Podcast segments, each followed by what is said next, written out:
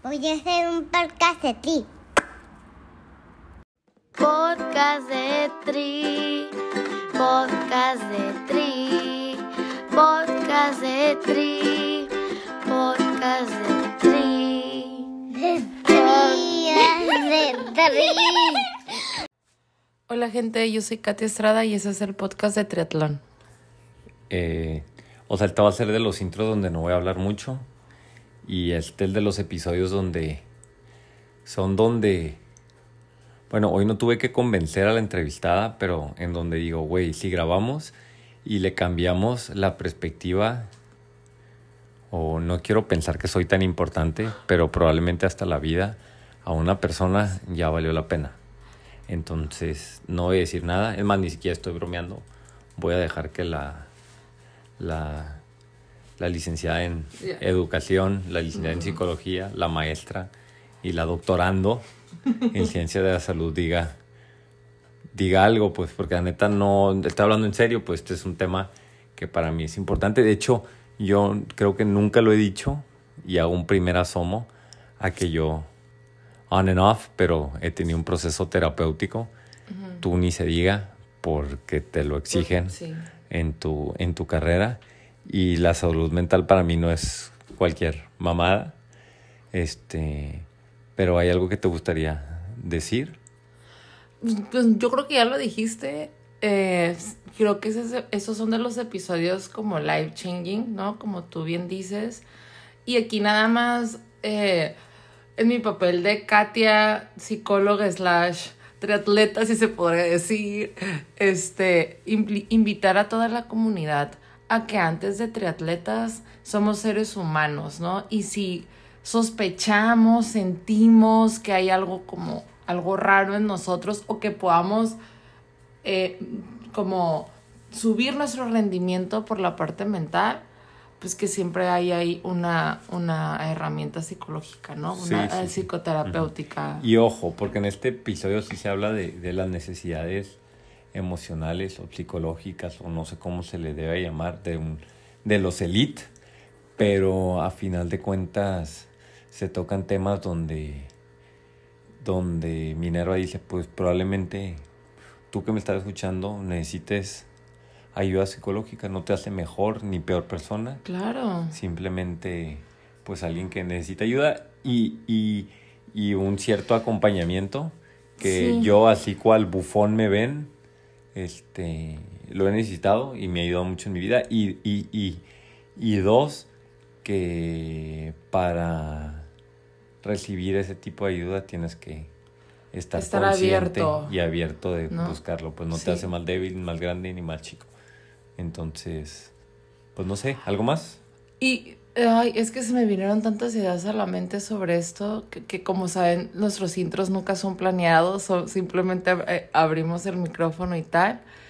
Pero, pero sí, es esa parte como de, de ver a la terapia como, como una parte más, como nutrición, como entrenamiento, como parte de un todo, ¿no? O sea, somos cuerpo, alma, espíritu, no somos simplemente un cuerpo, ¿no? Entonces, sí creo que hay que darle la importancia a, a la mente, ¿no? A la mente, emoción como tal.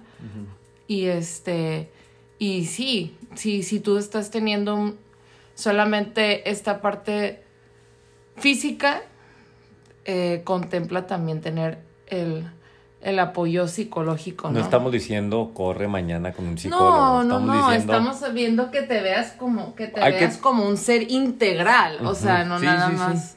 Y hay físico, gente que no ¿no? ocupa trabajar mucho en su alimentación de cara a las carreras. Y hay gente que no ocupa trabajar mucho en su técnica de nado. Y hay gente que probablemente no ocupe trabajar mucho en su salud emocional. Pero hay unos que sí. Es que mira, tú en otros episodios te has dicho, ay, no importa que tengas los tenis más caros, no importa, o sea, yo creo que aquí aplica lo mismo, o sea, no si tienes los Nike así, los más pro, o si tienes el equipo, a- al igual es el apoyo psicológico, ¿eh? No, no hay que subestimarlo y es una invitación a que, a que pienses esto, que te lo replantees. ¿no? Pues vamos por el episodio. Pero si vas a tener tenis, que mínimo sea Nike, ¿no? ya, bueno, ya. Talk night to, ¿cómo digo? En el, en el Talk night to me. Mother, no, güey, no puedo decir. No puedes decir, no puedes decir. Podcast de Tri, podcast de Tri, podcast de Tri, podcast de Tri. De Tri, de Tri. Oye, Minerva, para que no digan los fans de, tú eres testigo, que, para que no digan los fans que no, del podcast que no los quiero, ya me levanto a las 4.50, bueno, a las 4 sonó alarma, 4.50, pero ya son las 5 y algo, para entrevistar gente. ¿O no? ¿Qué horas son? Bueno, para ti es mediodía, ¿no? Para mí es mediodía, exacto. Ok, entonces podría estar dormido, este, durmiendo mis 7 horas para sacar, preparar mi próxima carrera, pero aquí, aquí estamos este, apoyando al pie del cañón. Este, Amor ¿qué al arte. ¿Cómo estás? Bien, bien. Muchas gracias por la invitación. Hace calor. No, oye, ahorita estaba viendo, este, generalmente, bueno, ya ves, investigamos todo, sacamos temas, este, de qué podemos hablar, y me dijeron, no, este, o sea, como que chequé tu Instagram, ¿no? Y vi que nos habías mandado un mensaje, ahí te va, mira, la parte cómica que me estoy dando cuenta. Primero vi que nos habías mandado un mensaje de que, hey, está bien padre esto, este, me parece un proyecto impresionante, está bien padre, cuando ocupen, es más, hasta dijiste, me encantaría participar, todo bien. Yo dije, ay, mira qué cool. Y no me acordaba este mensaje, bueno, fue hace mil años, decimos mil, pero dije, ay, qué padre, ¿no? Pero luego, no sé si te acuerdas, probablemente te acuerdas que subimos un video de Claudia Rivas cuando calificó, que nos lo mandó un fan, cuando Sí, calificó. a- correcto. Me acuerdo Y- perfecto de ese video. y sé perfecto parte- hasta qué carrera era, era Huatulco. Ajá, sí, sí, sí, en Huatulco cuando ella califica para, para este, para los primeros juegos y vamos así como que narrando la carrera según a los podcasts de Tri y en una parte decimos, ah, pues no podíamos cortar como que cuando van llegando a la meta y que llegara ella sola, entonces pusimos, ah, pues llega una brasileña random y no, hombre, nos mandaste un mensaje de que cuál brasileña random, es Pamela Olive, o sea, nos- me dijiste de todo, así de que no le digas brasileña random y no sé qué. Y Bueno, este, es que ese triunfo de Clau, o sea, fue, fue bastante interesante, o sea, porque Pamela Oliviera es una ciclista tan fuerte, ¿no? Y entonces, o sea, que Clau haya ganado su pase a Juegos Olímpicos justo en ese Huatulco fue bastante bueno, o sea, que le haya ganado a Pamela Oliviera, o sea, fue bueno, o sea, realmente fue, digo, nosotros que estamos metidos en el mundo del triatlón hasta, hasta las rodillas, eh, pues no solo la conocemos a Pamela, ¿no? También fue, hemos seguido su carrera y pues eh, fue- nos dio mucho gusto esa vez que Clau ganó su pase a... Ah, ya, ya, ya. O sea, sí. O sea, no lo digo como random de que no tiene. Ah, bueno, ok. Igual el, el malentendido fue de que qué significa random aquí en, en el norte o ahí abajo, pero sí está bien. Está bien, muy bien. Vamos, vamos a relajarnos. O sea, entonces digo, bueno, es la, es la primera que nos, que nos medio hatea y le decimos, no, vente para acá. Pero no, bueno, no fue hate. Fue. No, no es hate, no es hate. es- yo creo que mientras más, sabes que el problema del triatlón a veces es que eh, no nos damos cuenta de como de las piezas de ajedrez que, que juegan un papel súper importante, o sea, tanto, tanto los atletas y sus carreras deportivas, así como las circunstancias de cada carrera, a veces eso es lo que hace súper interesante, eh, pues los resultados de, de, de los atletas a los que nosotros seguimos, ¿no? No nada más son cosas de suerte. ¿no? También hay mucho que ver como alrededor la estrategia de carrera y así, es- sobre todo en esa carrera, Pamela Oliveira jugó un papel importante en que Clau pues obtuviera el pase, ¿no? Sí, sí, sí. No, o sea, deja tú, o sea, la- más allá de las carreras de ajedrez de durante una carrera, o sea, las clases de ajedrez del- de la vida, ¿no? O sea, por ejemplo, no sé, vimos, no sé, que Anaí Álvarez ganó el fin pasado, va, pero este, igual y, o sea, casos hipotéticos, no estoy inventando, o sea, igual y se lesionó 10 días antes. Y dos días estuvo llorando que no iba a poder y luego salió la lesión y, y li- y no fue factor, pero todo lo que tuvo que sobrellevar ella emocionalmente o los sacrificios que tuvo para hacer o como para ir a la carrera, ¿no? O sea, a veces vemos un DNF de un atleta y no sabemos todas las mil cosas que hay detrás, que es parte de lo que queremos hablar ahorita, ¿no? Pero es- Claro. este, vamos primero con, con la Minerva de, de antes, ¿no? La niña que quería ser olímpica, o sea, ¿cómo empezó? ¿Cómo empezó tu, tu, cómo el deporte en tu casa? Era así de que tienes que hacer a fuerzas, este, cómo era la Minerva de, de morrita. Oigan, si estoy un poco, si me suena un poco cansado, no, es que me acabo de levantar y están mis dos niñas dormidas, así es que es por eso. Pero dale, dale, ahorita ya en lo que se levantan. Pues mira, yo empecé a hacer triatlón como a los nueve años, cuando empezaron los mini tris en el Club Alemán y en el Club France. Eh, fue una iniciativa como de estos dos clubes de la Ciudad de México de hacer unos mini tris para, para niños y prácticamente era así como de nada, 25 metros, dale una vuelta al estacionamiento en bici y corre hacia la meta. Así empezaron los mini tris. Y yo la verdad es que, o sea, pues, mis papás en realidad siempre han sido bastante eh, como abiertos a haz lo que quieras, ¿no? Pero sí era obligatorio, digamos, eh, hacer un deporte, el que tú quisieras, o sea, daba igual, eh, tocar un instrumento musical o hacer una actividad cultural, o sea, era lo que, o sea, porque mi mamá decía como, a ver, o sea, si van a ocupar su tiempo en las tardes después de la escuela solo en ver la tele, o sea, como prefiero que se salgan a jugar o que vayan a hacer algo, o sea, como ocupen su tiempo en algo, ¿no? Entonces en nos dieron bastante... Ajá, bueno, ok, ajá. Digo, sí que sí, e- era como si quieres ver la tele tienes que jugar una hora afuera, ¿no? Entonces era un, un premio la tele después de jugar una hora afuera. Claro que no entrábamos a ver la tele si estábamos jugando escondidillas, se nos pasaba la vida jugando afuera. Eh, yo empecé como nadadora justo en el club alemán, empecé con el equipo de natación ahí y en ese entonces estaba Ascanio como como entrenador y después yo pasé por varios coaches de natación en el alemán, Ascanio, después estuvo eh, Lili y Ana y ya de ahí estuvo Marco y Mario. Eh, Marco, él de hecho era el coach de Fabián en el Casablanca y después se, te viene ilumina, Marco. Te ilumina la cara, ajá. Bueno, nuestra historia de amor es bastante curiosa porque de hecho, o sea, nacimos en el mismo hospital con dos días de diferencia. Entonces, es una cosa súper bizarra, como de Ajá. destino. Ajá. Eh, pero bueno, en ese entonces yo estaba en el club alemán y nadaba, y era nadadora porque mi mamá decía que, o sea, tenías que aprender a nadar, o sea, nosotros íbamos todos los veranos a Acapulco y si no nadabas era, pues entonces no te puedes meter al mar, ¿no? Entonces al final mi mamá dijo que era como una especie como de seguro de vida que aprendíamos a nadar para que ella estuviera más tranquila y leyendo su libro en el camastro mientras nosotros jugábamos en la alberca. Entonces prácticamente era como un poco obligatorio ir a la natación y que ya en sexto de primaria podíamos decidir el deporte que nosotros quisiéramos. La verdad es que después pues, me enamoré de nadar eh, y estuve nadando bastante.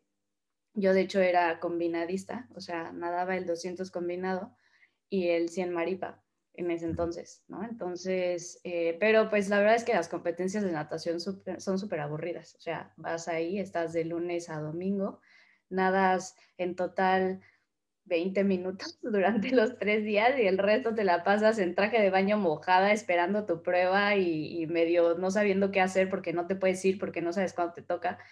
Para alguien que era como súper activa como yo, pues sí, sí me aburría. O sea, por más que era la natación algo que me gustaba, la verdad es que sí era bastante aburrido. Entonces, pues de ahí transicioné al atletismo y estuve corriendo un poco eh, eh, pista. Eh, yo corría los 400 metros y pues también bastante aburrido, ¿no? Entonces ibas a las competencias, estabas ahí horas, corrías tu prueba, que son ¿no? 400 metros, que son, o sea, un minuto, do- o sea, tops dos ya con toda la preparación, acabas y no te puedes ir hasta porque la premiación es hasta el final, o sea, como que fue muy, muy, este, Sí, Muy- era luego bastante México, aburrido, que ¿no? te decían 10 de la mañana y terminabas corriendo a la 1 de la tarde, ¿no?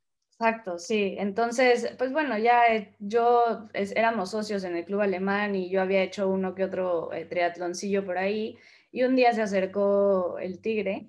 En ese ento- bueno, el tigre es así como un personaje que seguro muchos lo conocerán por ahí en el mundo del triatlón. Y me dijo, oye, está aquí Clauber y está en- entrenando un grupo de chavos, como no se te antoja meterte al triatlón, o sea, tú que ya nadas y además corres, lo único que te falta hacerles la bici y no hay como muchas chavas de tu edad. Y dije, ah, pues, pues cool, ¿no? Voy a ver qué onda. Y pues me presentaron con Clauber y Stein. Yo tenía en ese entonces, que será como 13, 14 años, y llegué yo ahí a, a- con Clau, eh, me presentó en el equipo, en ese entonces el equipo lo conformaba el Chango, en su época de juvenil, eh, Ricky Changuito. Vega, Ujú. Sí, el Chango, Ricky Vega, ¿no? Estaba también ahí.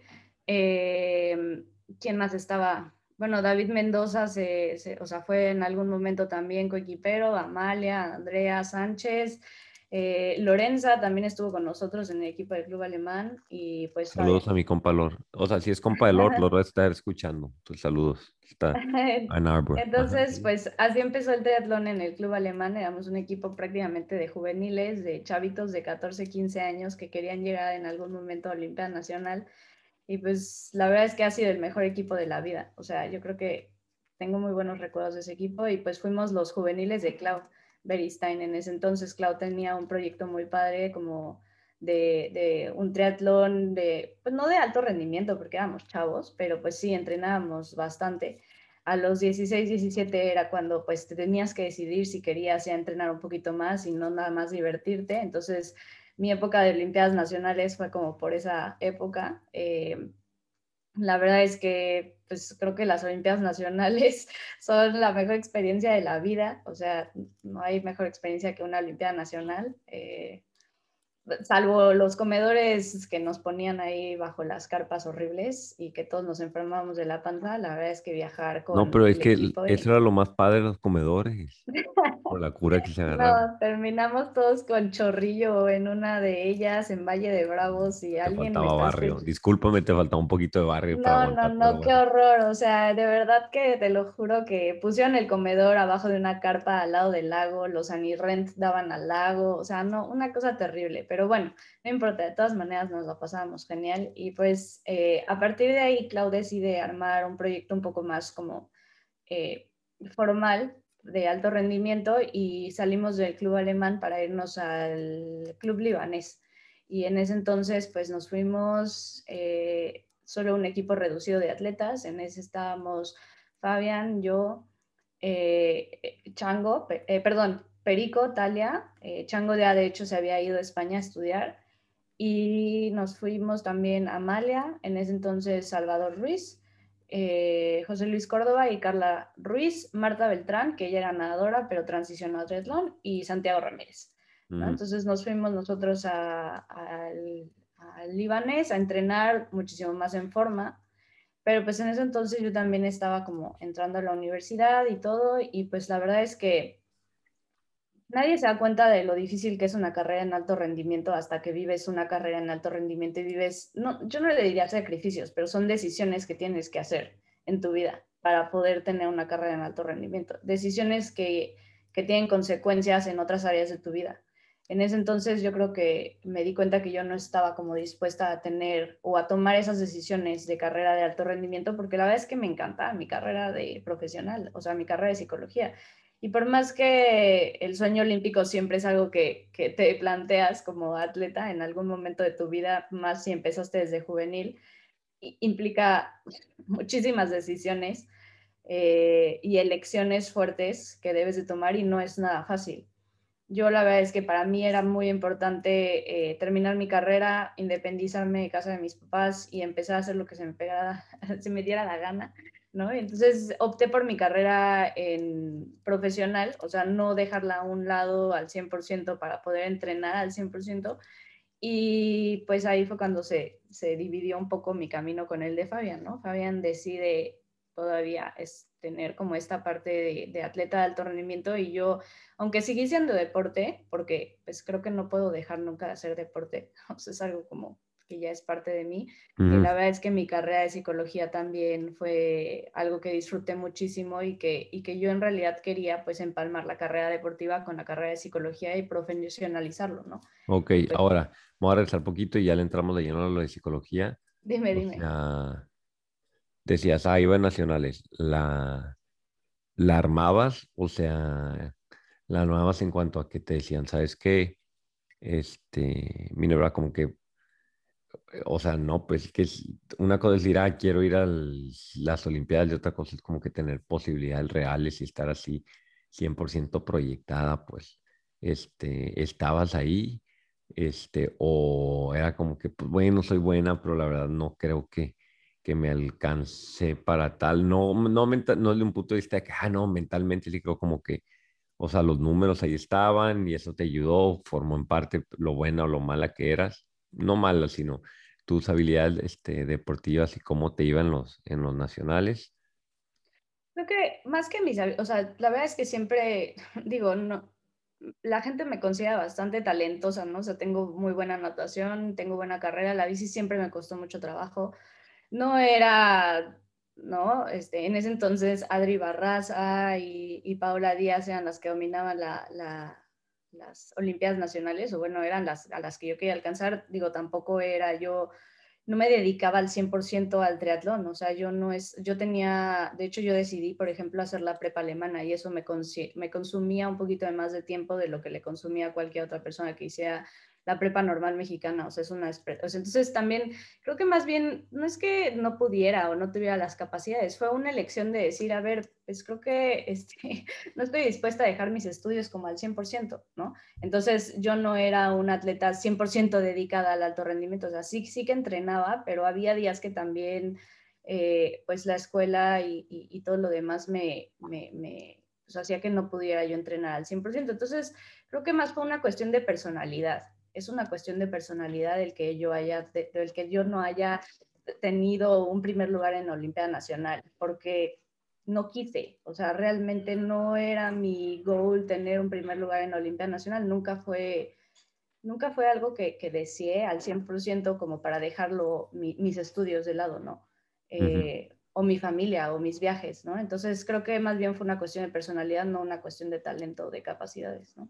Sí, sí, sí, y, y creo que a él estás echando un poquito de luz. Algo que yo he dicho mucho en el, en el podcast es que, por ejemplo, ¿no? Vamos a hablar de puros casos hipotéticos, pero vamos diciendo que, que tú sí querías ser campeona nacional. Este, hubieras tenido que, como dices, tomar unas decisiones muy importantes y también, aunque dices que no es sacrificios, pero hasta cierto punto sí, como que sacrificar varias cuestiones, probablemente el tiempo de estudio, probablemente vida personal, probablemente, este, sí me explico más o menos, ¿no? En cuanto a, a, a, a lo que eso implica y ahora pedirle a la gente que dimensione lo mismo, pero con un atleta que dice, quiero llegar a Juegos Olímpicos. ¿Sí me explico? Bueno, además también estamos hablando de que, o sea, te lo, te lo plantean a tus 14 años. ¿No? O sea, a tus 14 años te están pidiendo entonces tener un compromiso gigantesco. Eh, y, y, obviamente, pues a tus 14 todavía estás como un poco chavilla y así, a tus 16 lo empiezas a ver un poco más cercano, a tus 20 obviamente tienes que ya empezar a foguearte y competir internacionalmente. O sea, al final, una carrera en alto rendimiento no es cualquier cosa. Y yo por eso no le llamo sacrificios, porque en el momento en el que tú sacrificas es que te duele. Te duele dejar las cosas. Por eso yo le llamo elecciones. O sea, porque eh, yo creo que la gente en alto rendimiento, la verdad es que no le duele no irse, no irse de fiesta los viernes o no irse de viaje con su familia tres semanas y olvidarse del deporte. O sea, ellos eligen y no es un sacrificio, es una elección que tiene consecuencias, ¿no? Entonces, eh, pues yo en ese entonces, la verdad, eso fue lo que elegí y no me arrepiento para nada, porque yo vivo una carrera de alto rendimiento a través de un ojo completamente diferente, ¿no? Ahora soy psicóloga, que me dedico a tratar gente de alto rendimiento, pero sí creo que fue muy importante yo haber tenido como esa parte de alto rendimiento en mi juventud porque si no, no podría ser atleta, o sea, no podría ser psicóloga de estos atletas. O sea, si yo no hubiera vivido el proceso, está muy cañón que yo este, pueda hacer algo con ellos ahora, ¿no? O sea, creo que eso es algo importante, tanto, o sea, si quieres llevar a alguien como a un atleta de alto rendimiento o quieres entender de lo que se trata el alto rendimiento, sí lo tienes que haber vivido en carne propia con las decisiones, con las eh, frustraciones, con un poco las, eh, las presiones que conllevan y al final saber de qué se trata, ¿no? Sí, sí, sí. Oye, pero también hay, por ejemplo, eh, y lo he escuchado de, de triatletas que vienen, ay, por ejemplo, Mao vino aquí, Mao Méndez vino al, podcast y él a, las dos, dice yo a los 12 años, yo ya sabía que quería ser triatleta, o sea, y, y ya tomaba decisiones este, con base a, a, a ese objetivo, ¿no? Y mm, aquí, a ver, ¿a quién más? Ah, Carlitos, bueno, Carlitos Santiago, no sé si lo conozcas, es más sí, claro. California.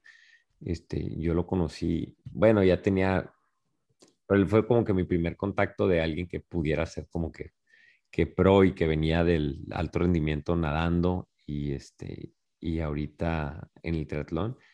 Y pues para mí era un niño cuando lo conocí y él decía, no, pues que yo soy pro, y pues, o sea, yo quiero ser pro, me quiero dedicar a esto y así, así. Y pues veo como que están, están wired, están como conectados ya desde, desde antes, ¿no? Como que hay gente que ya toma esa decisión y, y desde chavitos ya se les inculca como que, que o sea, pensar y, y, y, tener ese objetivo, pero lo, lo, tienes que querer, que es válido y también es válido decir, ah, pues estoy ahorita en esto, pero me llama muchísimo mi carrera y no pasa absolutamente nada si vas por uno o por otro, ¿no? Siempre cuando seas feliz haciendo lo que haces, ¿no?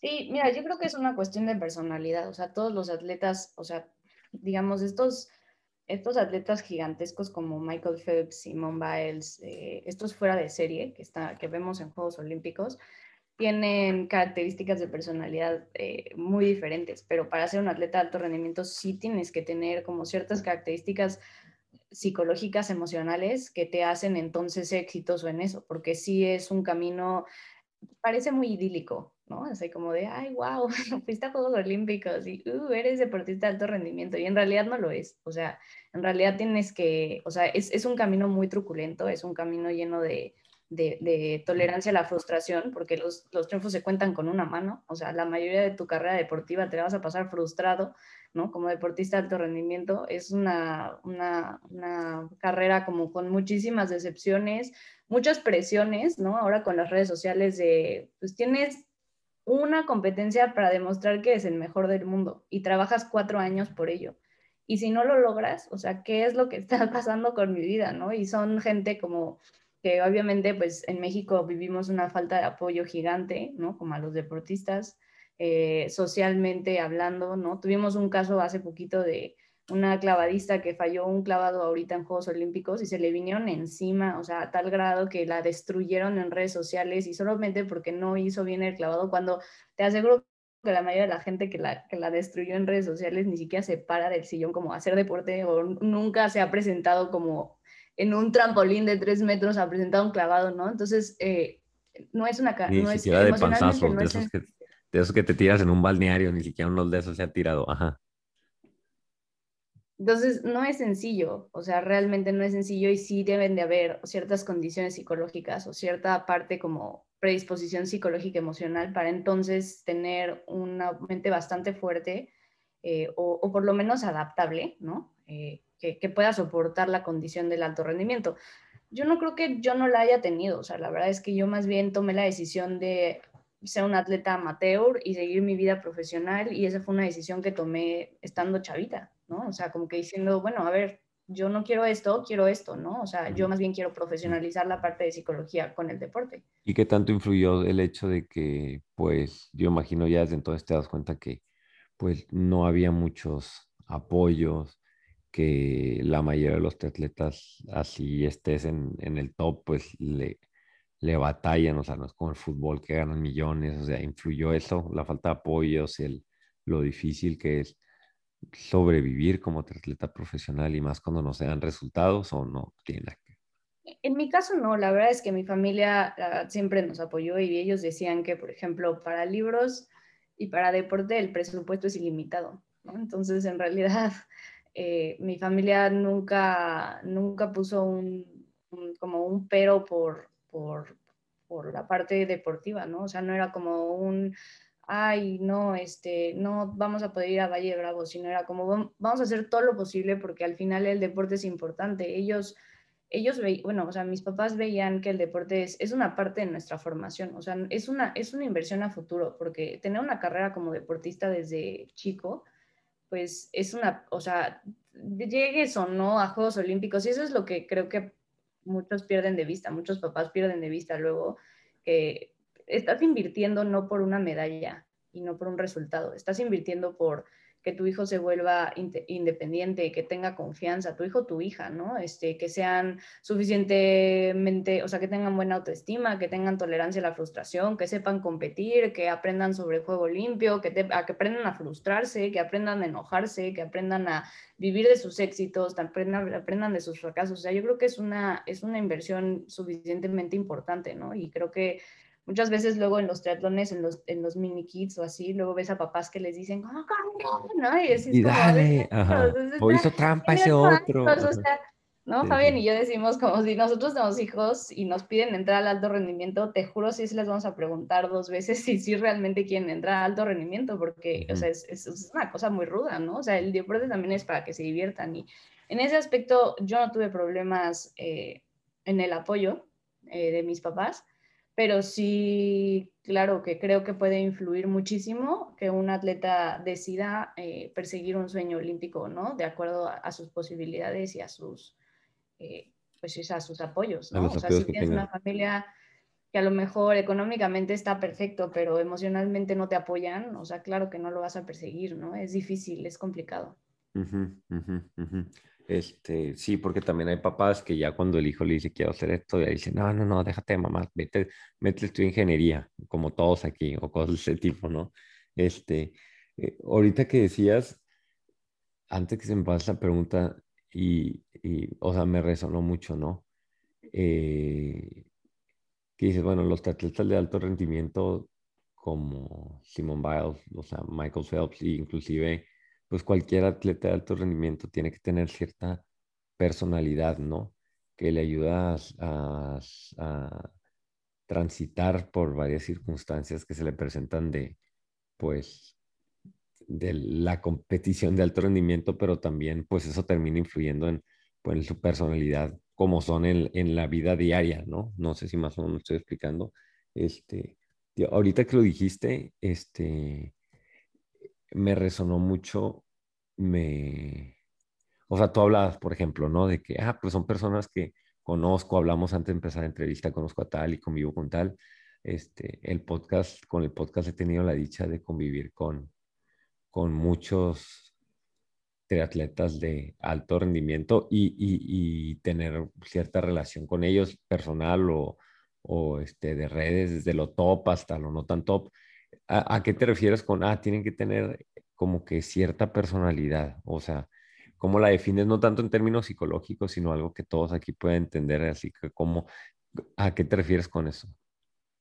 Bueno, creo que o sea, es súper importante que sean ambiciosos. O sea, la ambición es algo importante, porque la ambición es lo que pone como, ¿no? La, la- la este, como el dardo sobre la diana, ¿no? Ujú, Eh, hay gente que no es, hay gente que no es ambiciosa o que no le importa como la parte eh, de reconocimiento, por ejemplo, o de llegar como a altos niveles. Entonces, creo que la ambición es importante. No quiero decir que todos tengan la misma eh, personalidad o que, o que los podamos como poner en un mismo molde, pero sí hay ciertas características. La ambición, claro que es una. La otra parte es esta parte como eh, de motivación, se le llama motivación interna y motivación externa. Hay quienes solamente eh, se mueven eh, por motivaciones eh, internas, ¿no? Que es cuando tú estás súper convencido que hacer la actividad te da felicidad y que no necesitas reconocimiento alguno por ello.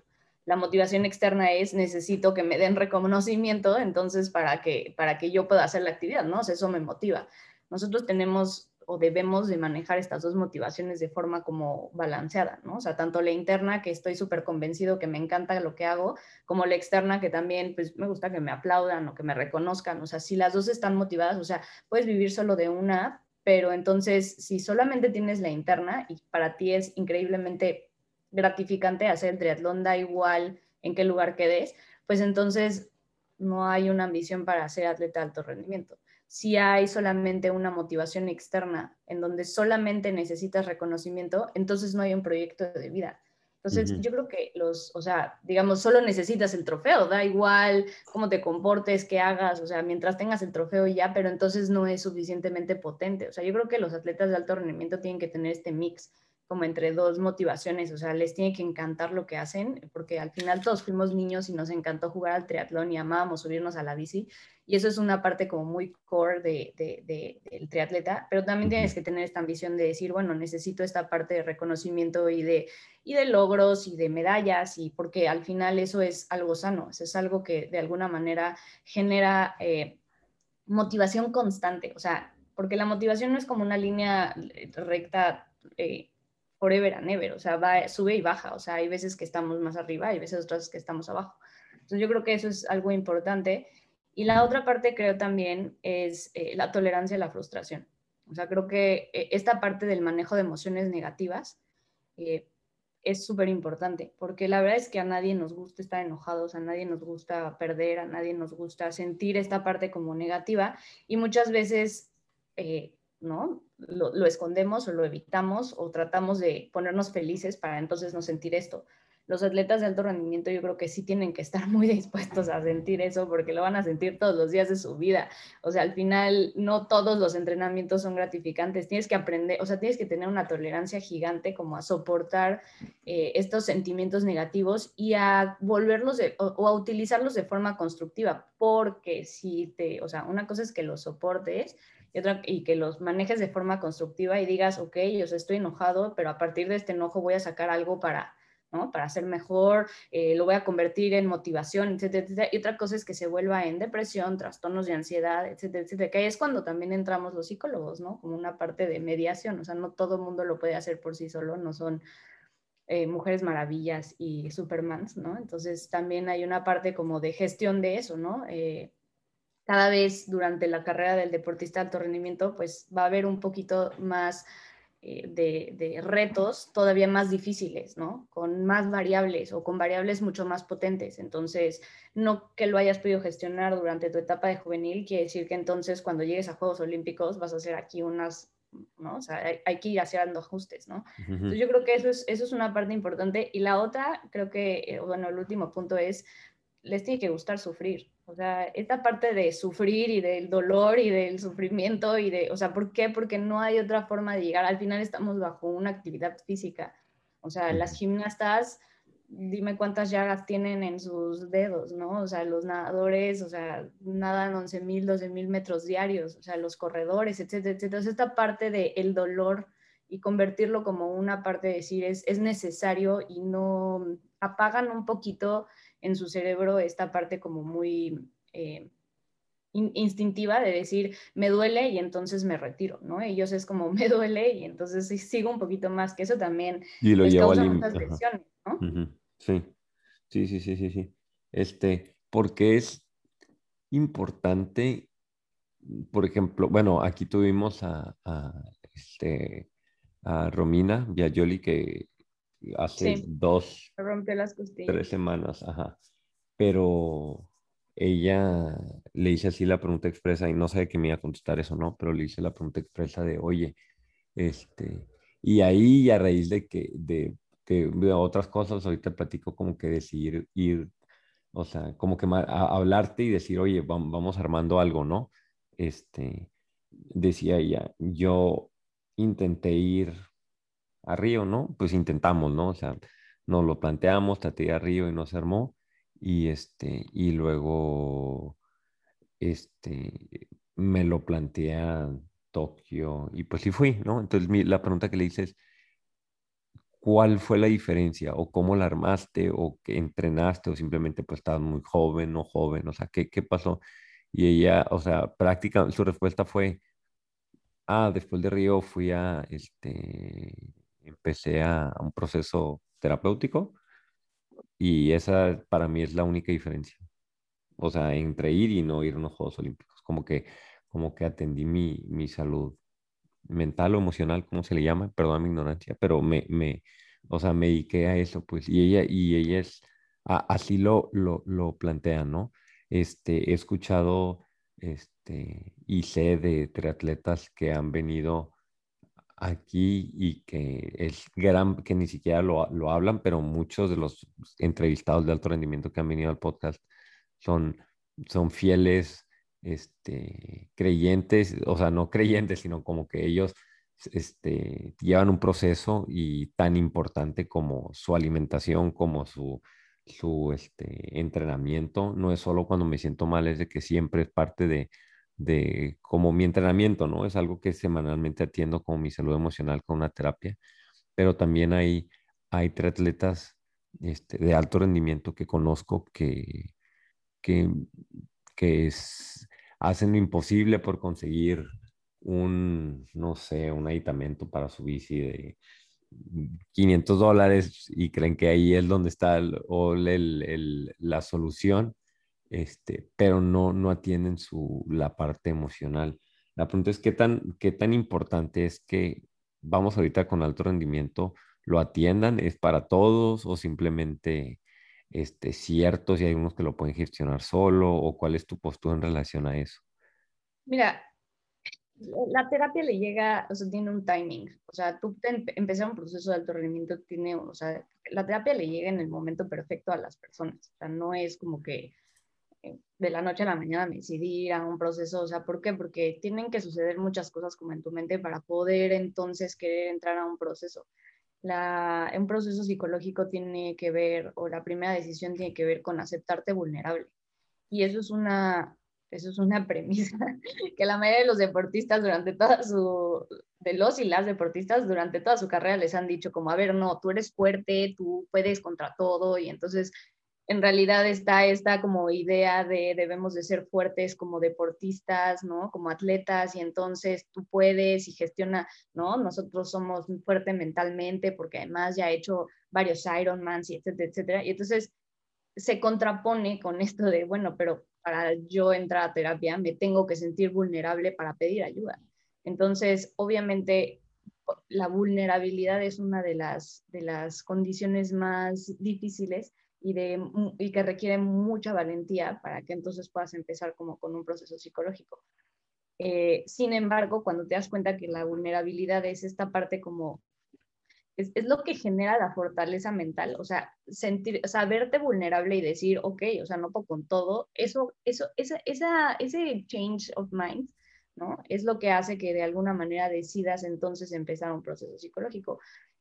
No todos, eh, digamos, califican para el proceso psicológico en, en el momento que, que tú me dices, ¿no? O sea, como decir, bueno, métete ahorita porque tú crees que lo necesitas para mejorar, o sea, eh, no, digamos, hay muchos tipos de procesos psicológicos, sobre todo en, en, el deporte de alto rendimiento, pues está o sea, el, proceso, el proceso psicoterapéutico que dura bastante, ¿no? Pero también se pueden hacer gestiones de terapia breve, o sea, son 10, de 6 a 10 sesiones en donde resolvemos el issue que tienes, puede ser precompetitivo o postcompetitivo, y luego nos vemos cuando lo vuelvas a necesitar, o sea, yo la verdad es que soy muy, muy muy creyente de esta parte como de la terapia se puede también gestionar como a tus propias necesidades, ¿no? No necesitas eh, a fuerzas casarte con un proceso durante tres años, ¿no?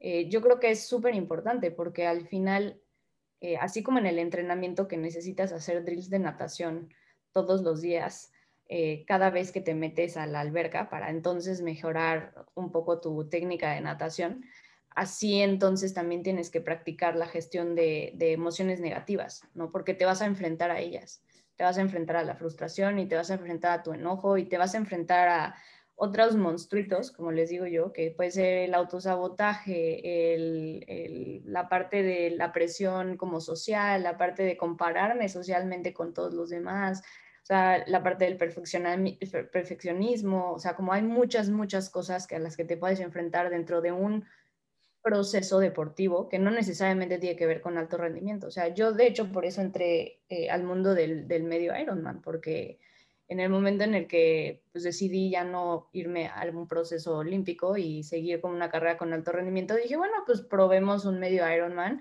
Y te juro, me menté la madre, yo creo que durante los 90 kilómetros de bici, y dije, wow, esto está muy interesante. O sea, aquí está el meollo del asunto. O sea, realmente es una condición diferente a un olímpico o un sprint. O sea, sí me di cuenta de muchas cosas psicológicamente hablando, compitiendo en medio Ironman. Y no he hecho un Ironman completo y me imagino que va a ser todavía, o sea, va a tener retos mentales todavía. Entonces, a mí eso fue lo que me atrajo a la distancia de los medios Ironmans, que es una parte muy psicológica, muy interesante eh, a la que te enfrentas tú mismo. Al final estás estás en un diálogo constante contigo durante cinco horas, seis horas, este, ya tomando el calentamiento previo y que si tú no puedes calmar tus demonios, juegan en tu contra por más bien entrenado que estés. Entonces, claro, o sea, cualquier persona, sea su primer triatlón, sea su primer Ironman, sea su quinto, décimo, octavo, noveno, o sea, siempre hay una parte de, de gestión emocional que hay que tomar en cuenta y que mientras más la practiques, mientras más entrenamiento tengas en eso, pues mejor la vas a poder gestionar, ¿no? Sí, pero también entre más tengas cierto este, eh, bueno, ese trastorno como vicios en ciertas gestiones, pues van a seguir presentando, ¿no? Claro, digo, la gente resuelve sus problemas emocionales de la mejor forma que pueden, o sea, son estas como soluciones intentadas que de alguna manera te funcionan y, y eres, eres, digamos, adaptable, pero eso no quiere decir que sea constructivo. O sea, te adaptas a la situación y parecería ser entonces que lo, gestionas tú tus cosas emocionales de buena manera, ¿no? En el momento en el que ya no estás eh, del todo satisfecho o satisfecha con lo que está sucediendo, eh, cuando ya no te sientes a gusto, cuando ya empiezas a, notar que esto ya no está funcionando, es cuando normalmente pues acuden a nosotros como psicólogos, ¿no? Que es como, es que ya llevo, llevaba yo toda mi vida deportiva haciéndolo así, pero ahorita ya me di cuenta que no estoy a gusto o, me trae un problema alimenticio o traigo de privación, de privación de sueño o me estoy poniendo más nerviosa de lo que pensaba o me estoy lesionando constantemente, ¿no? O sea, también eso, o sea, las lesiones no siempre son físicas, también pueden ser causadas por cuestiones emocionales. Entonces, yo creo que es importantísimo. O sea, al final, lo que queremos como psicólogos, psicólogas del deporte es, es que la persona tenga un bienestar integral.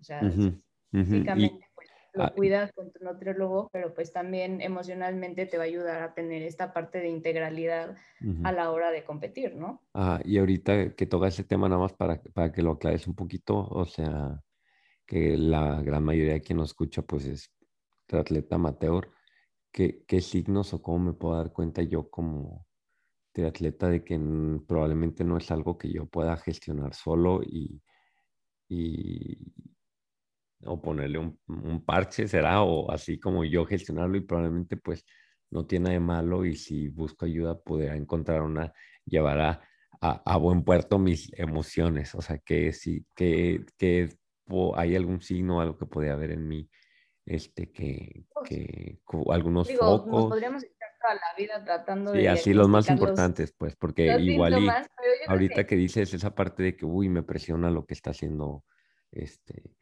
no sé, mi amigo, que las redes sociales, que, que, este características ves en, en atletas amateurs que dices, ay, pues probablemente a este tipo de personas sí les podría, este, sí podían trabajar en ellos y ni siquiera lo saben, pues porque hay gente que ni siquiera lo, lo, lo, lo, lo sabe, pues porque no lo conoce. Claro, mira, yo creo que lo más importante es checar tu nivel de adaptabilidad a tu entorno. O sea, digamos, nos podríamos ir con las trastornos o sea, de ansiedad y te podría dar una lista de todo lo que causa, o sea, de cómo se ve la ansiedad, cómo se ve la depresión, los trastornos alimenticios, trastornos de sueño, pero yo creo que es muy importante saberte eh, adaptable en tu medio. Eso quiere decir que si dentro de tu esfera familiar, de trabajo, de deporte, eh, vida personal, eh, tu nutrición, etcétera, etcétera, algo está fallando, o sea, hay un desbalance y te sientes, o sea, incómodo, eso quiere decir, por ejemplo, eh, pues, me está yendo mal en el trabajo y no estoy pudiendo dormir y además me siento estresado y además me estoy lesionando constantemente en el deporte y además tengo problemas con mi esposo, o sea, creo que eso es un foco rojo gigantesco, o sea, en el momento en el que tu balance de vida se ve un poco como truncado es cuando entonces hay que tomar cartas en el asunto, ¿no? Eh, sobre todo en el deporte yo creo que tiene que ver con eh, temas, por ejemplo, de eh, ansiedad mal llevada, ¿no? O sea, el, deporte al final te enfrenta a situaciones ansiosas. ¿Por qué? Porque son competiciones. Eh, cuando la ansiedad sobrepasa los niveles normales de los nervios precompetitivos y entonces no duermes, no comes, te lesionas constantemente, etcétera, etcétera, yo creo que ya son focos rojos en los que se deberían de tomar en cuenta. Ahora también hay cosas que se pueden preparar las, eh, las competencias antes y no necesariamente es que necesites un proceso terapéutico, pero enfrentarte a un mundial de 73 o hacer tu primer triatlón o nunca he hecho un medio Ironman y estoy que me muero de nervios, o sea, esas partes como, ¿por qué no encontrar ayuda? O sea, si le llevas tu bici al mecánico cada dos semanas, ¿por qué no llevarías como eh, tu parte emocional al mecánico cada dos semanas para ver cómo estás, qué onda, qué es, o sea, yo, yo creo que yo creo que es súper importante que haya, por ejemplo, una gestión de metas y objetivos. Muchas veces eso, o sea, poner malas metas y poner malos objetivos y no gestionarlos de buena manera es lo que genera que, que se les vaya la ansiedad a tope. ¿No? Ya después cuando, cuando no alcanzan las metas, cuando no cumplen sus objetivos, y es porque hubo una mala gestión de metas y objetivos o había una mm, o sea, no, no estaban bien empalmados como con tu nivel de vida, con tu, o sea, porque si tú dices que ir a Juegos Olímpicos en tres años, ahorita que prácticamente nos quedan tres años para Juegos Olímpicos y nunca has competido en una serie del mundo y en tres años te me vienes con una depresión gigantesca, pues es como, a ver, espérame, ¿no? O sea, también tenemos que gestionar bien esas metas, ¿no? Entonces, es como una aceitada, es como llevarte a, digo, espero que no tengan que llegar a esos focos rojos. La verdad es que ojalá no tengan que llegar a esos focos rojos. Eso es lo que a mí me encantaría. Digo, al final esa es mi chamba y estoy ahí para ayudarlos, pero, pero sí, no tendrían que llegar a esos focos rojos. La verdad es que no es bonito cuando los atletas llegan a esos focos rojos porque trae consecuencias gigantescas y normalmente ya cuando nos damos cuenta las consecuencias son depresiones severas, eh, trastornos de ansiedad como ya muy avanzados, a lo mejor trastornos alimenticios, trastornos de sueño, lesiones eh, crónicas avanzadas, entonces eso ya es, es diferente, ¿no? Pero yo creo que si eres un age grouper y tienes ganas como de, de hacer una buena gestión de, de, tus emociones, enfrentarte a tus monstruitos, saber qué es lo que pasa con tus nervios, etcétera, etcétera, es como llevar tu bici al mecánico. Sí, sí, sí. Y ahora, este, Siento, siento, y ahorita me das tu opinión, que en, en, en el alto rendimiento, inclusive en México, que estamos atrasados en varias cosas, mi, o sea, la parte de la atención psicológica a los atletas, o sea, está un poquito más, qué palabra puse, normalizada, pero este, digo, en mi familia hay tíos que dicen que la terapia psicológica son, son mamadas. Entonces, ¿crees que ahorita ya, mm, o, sea, a mí, sí me sorprendió como la parte, igual y yo digo, para mí es, yo llevo un proceso terapéutico de años, nunca lo he dicho aquí. Este, mi esposa es, sí, tiene doctorados en esta madre, entonces para mí es algo bien normal, pero ¿crees que en, en México, en la sociedad actual, este, se ha ido avanzando en ese tema o hasta a veces está todavía muy, muy, muy este, estigmatizado. Este, mm, o sea, he escuchado gente que dice, no, no, eso es, o sea, desde barbaridades que no nada más es solo para mujeres o, o es para los débiles, o crees que ya eso ya va, va casi de salida. Pregunta uno y pregunta dos, tu opinión con el, el el tema de Simone Biles, que tuvo que pues abandonar Juegos Olímpicos, el sueño de, de muchísima gente, este, para atender su salud emocional, no solo ella, sino como este, todas las reacciones que hubo y cómo sí me... A mí me encantó porque se puso el tema sobre la mesa, ¿no? Pero, ¿cuál es tu opinión al respecto?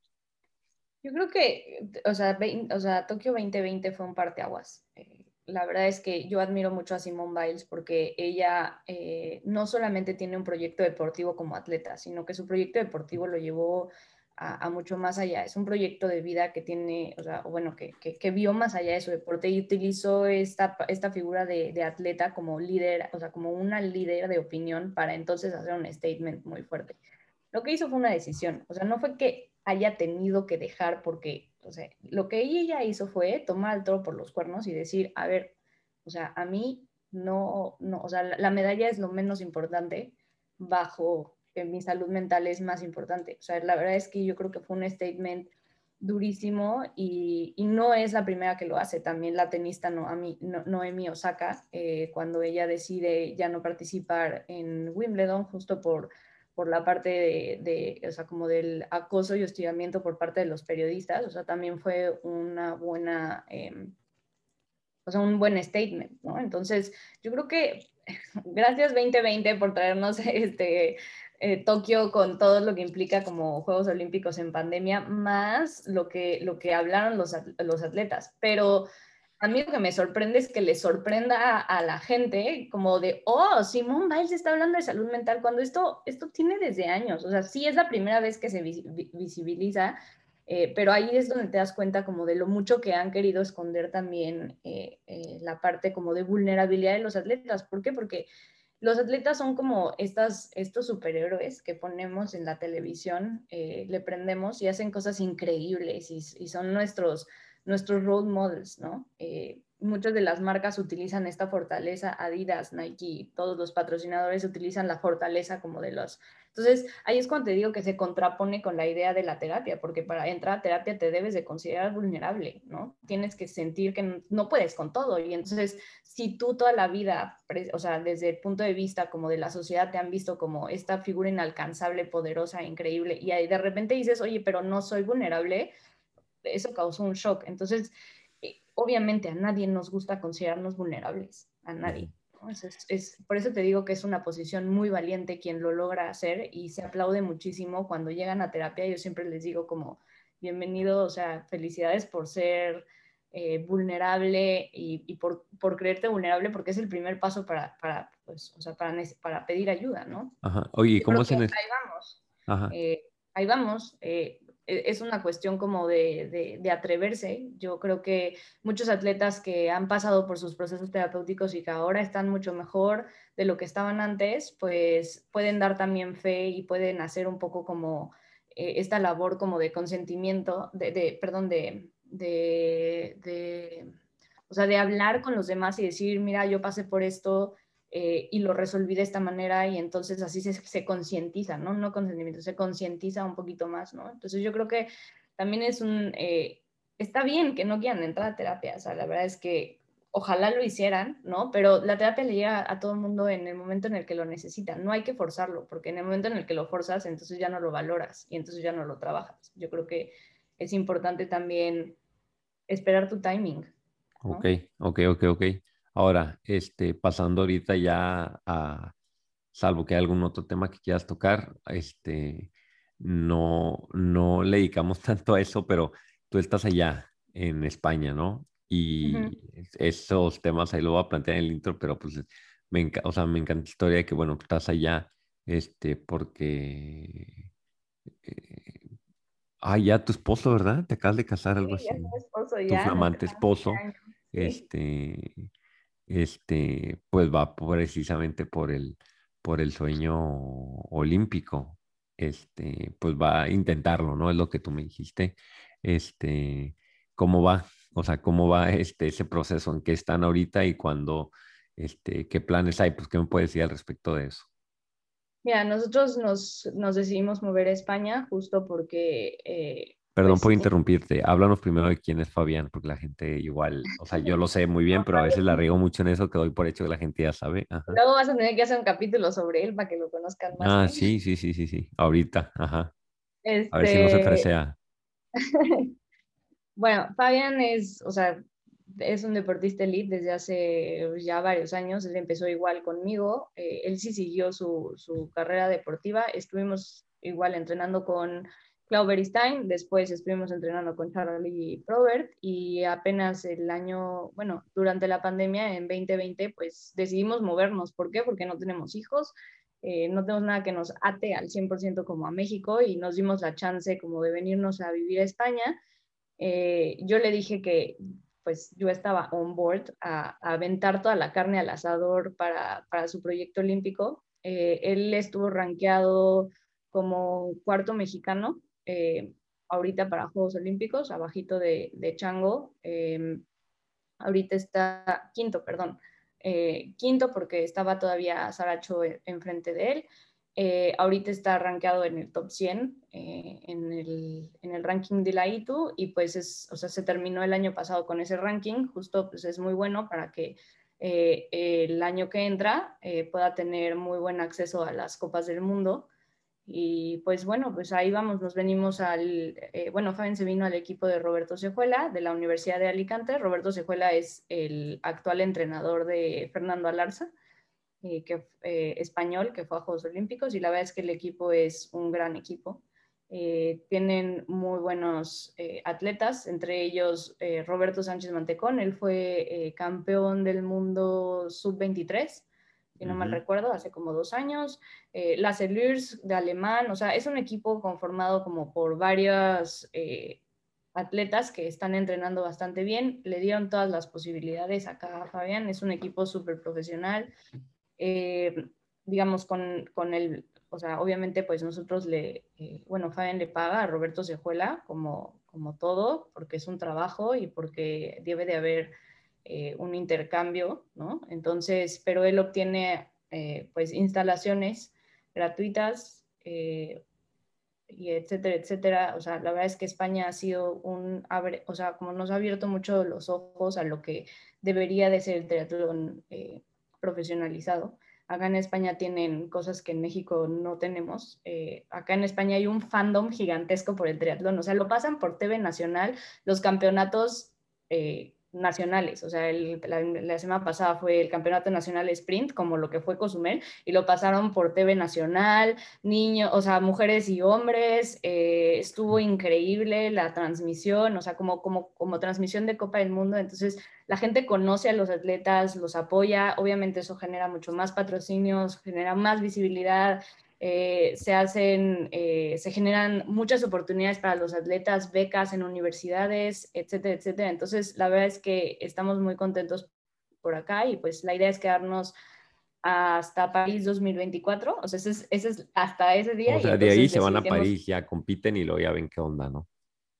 Bueno, esa es la idea, pero pues bueno, eh, sí, justo pues ese es el plan y pues yo estoy on board al 100% con él y él está eh, pues, cumpliendo su sueño, yo le dije que vale la pena, vale la pena porque pues es algo que no nos vamos a arrepentir nunca y de alguna manera pues estamos los dos muy eh, contentos y, lo he apoyado desde toda la vida y él me apoya también en todos mis proyectos y locuras de psicología, entonces ahí vamos. Este, ahorita que decías lo de que, que ponen el, el el campeonato de triatlón en TV abierta y nosotros aquí con un clip de 12 minutos nada más de un atleta ahí corriendo ahí que sube al deporte. Pero, pues digo, por algo se empieza, ahí vamos, poco a poquito, o sea, a veces veo como tú has hecho públicas estas cosas que veo en España, inclusive, pues, o sea, los sigo a los dos y veo como en redes, ¿no? Principalmente, pero sí veo una cierta profesionalización, he entrevistado o me han entrevistado también de medios españoles y, que les gusta el podcast y veo cómo allá es, es como, o sea, no es el fútbol obviamente, pero, pero la cobertura y, este, y, o sea, lo que se sigue el teatro, ¿no? O sea, o sea, no es nada de lo que es aquí, ¿no? Y este... Yo creo que está bien, o sea, al final obtener diferentes realidades también nos hace entonces, eh, como mexicanos, buscar diferentes oportunidades. O sea, si nunca supiéramos que se puede transmitir en TV y que podemos hacer todas estas cosas, pues entonces ojalá y a alguien se le ocurra. Sí, sí, sí, ojalá, así como, así, así como ojalá alguien. Sí, sí, sí, como... la verdad, vale la pena. O sea, en realidad es que vale la pena, vale la pena por nuestros atletas, vale la pena por el triatlón mexicano, vale la pena por los age groupers, ¿no? Entonces, yo creo que está muy, muy cool. Y es eh un deporte que lo estaba comentando con, con, con alguien ahí en Cozumel, o sea, es un deporte donde no, que es fácil como que captar la atención de la gente en una transmisión porque es algo, dices, a ver, cómo estos güeyes, o sea, están nadando y se van a, wow, o sea, ¿sí me explico?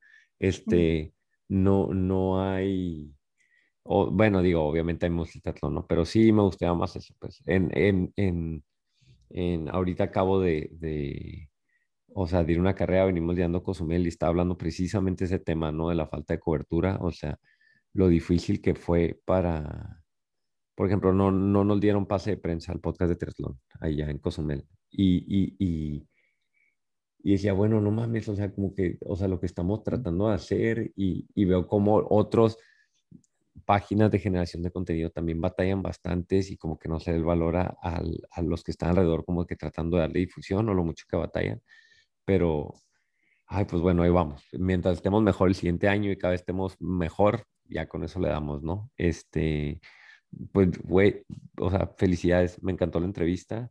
Este, sí, la gente ya va a empezar a, decirme que Fabián, sí, obviamente está la de Fabián, este, pendiente. Este, espero te la hayas pasando. ¿Qué te pasó? ¿Qué te pareció? ¿Bien, no? ¿Está bien? No está tan mal el podcast de Tri.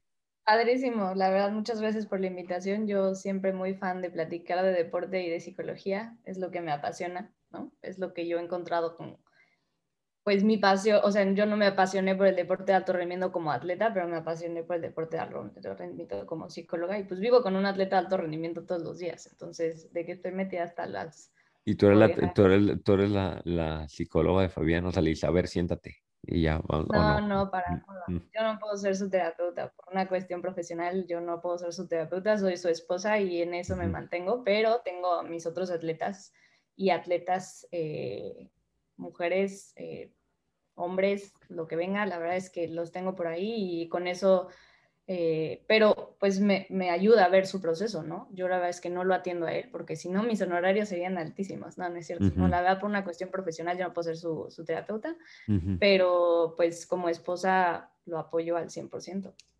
Ok, perfecto. Pues estamos en contacto, Minerva. Gracias por haber venido. Claro, Y no, a ti, despídete de tus fans, despídete de tus fans en México. Pues nada, cualquier cosa que necesiten, por favor no duden en, en contactarme a mí o, o si los puedo ayudar a, a buscar ayuda en lo que necesiten, pues también. Muy Sale, a su Minerva. disposición. Gracias, bye bye. Vale.